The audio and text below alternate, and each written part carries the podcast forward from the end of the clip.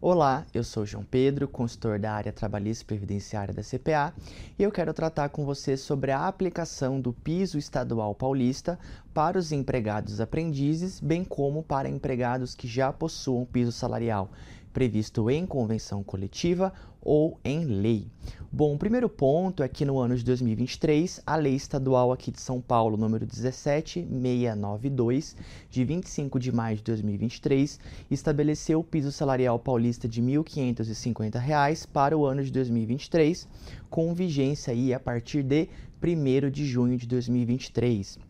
todos os empregados que estão previstos ali no, no, nos pisos, é, tanto o primeiro quanto o segundo dessa lei, eles devem ter a aplicação desse piso salarial no estado de São Paulo. Contudo, a própria lei paulista ressalva a aplicação do piso salarial para os empregados aprendizes, bem como para os empregados que já possuem piso salarial estabelecido, seja em documento coletivo, convenção ou acordo, bem como em lei. Primeiro ponto, os empregados aprendizes como o piso estadual paulista não é aplicado a eles, se a convenção coletiva da categoria do aprendiz